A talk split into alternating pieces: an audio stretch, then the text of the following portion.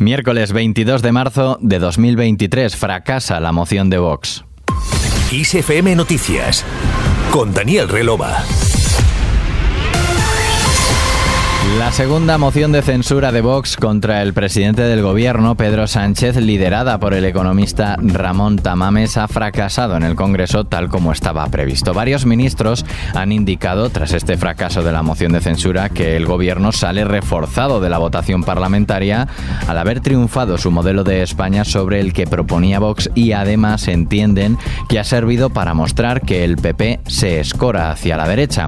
Por su parte, el artífice de la moción, el presidente presidente de Vox, Santiago Abascal, se ha mostrado satisfecho pese a fracasar. Hemos vuelto a retratar a uno de los peores gobiernos de nuestra historia, junto a los peores aliados que ningún gobierno eh, europeo puede compartir. Y esto es precisamente lo que queríamos, mostrar la continuidad de la mentira de Pedro Sánchez, que sigue apoyándose en todos aquellos a los que había dicho que no iba a llamar para la formación de un gobierno, de una mayoría alternativa. Por otro lado, pues tenemos que manifestar la preocupación por la actitud del Partido Popular, que mientras mientras pide elecciones anticipadas, no apoya una moción de censura presentada precisamente para adelantar las elecciones al próximo 28 de mayo.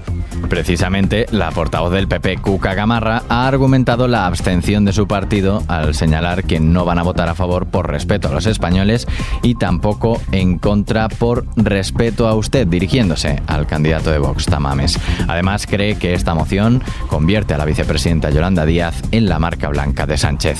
El Partido Popular acude a este debate reiterando la que ha sido su posición en esta Cámara. Somos un partido sin ataduras, sin compromisos ajenos a nuestro ideario. Un partido con criterios propios que solo se guía por el interés general de los ciudadanos. Combatimos las políticas de un gobierno dividido, presidido por alguien sin autoridad para destituir y formados por ministros sin dignidad para dimitir.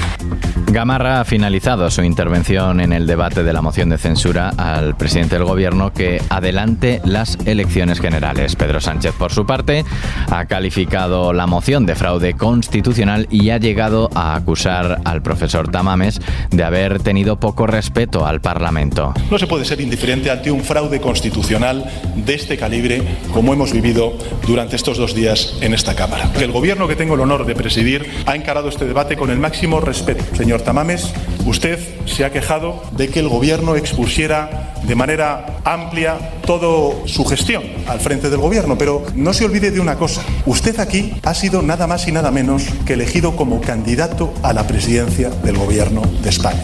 Nosotros hemos respetado su estatus de candidato a la presidencia del Gobierno de España. Nosotros hemos respetado a este Parlamento. Le pido también que respete al Parlamento, algo que no ha hecho durante estos dos días de celebración de la moción de y Tamames ha lamentado que el debate de la moción de censura acabe con ataques a los principios fundamentales de la convivencia y una vuelta a las dos Españas otra vez. Yo sinceramente creo que hay que disminuir, hay que disminuir un poco la dosis de personalismo y la capacidad de calificar a los demás según uno desea. Estamos ya un poco aburridos en España de toda esta vuelta de la terminología del año 36, de fascistas, antifascistas, etcétera, etcétera. Aquello fue el preludio de cosas muy malas. Ojalá que esto no sea el preludio de cosa parecida.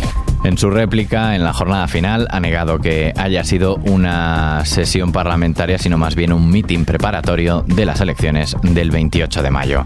Y más allá del Congreso de los Diputados, la directora general de la Guardia Civil, María Gámez, ha presentado su dimisión al ministro del Interior, Fernando Grande Marlasca, por la investigación judicial a su marido en relación con las supuestas irregularidades en adjudicaciones de la Junta de Andalucía.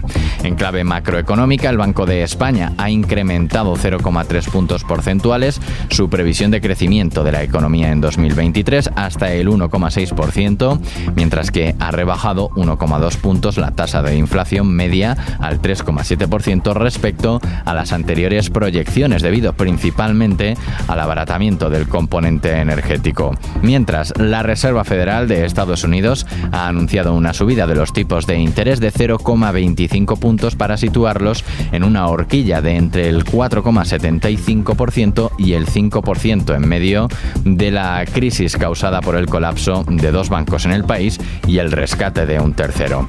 Y en Ucrania, el presidente Volodymyr Zelensky ha viajado al frente de Bakhmut para dar ánimo a los defensores de la ciudad donde las fuerzas rusas pierden empuje por su intento de reforzar otras zonas en el Donbass. Nos vamos hablando de música.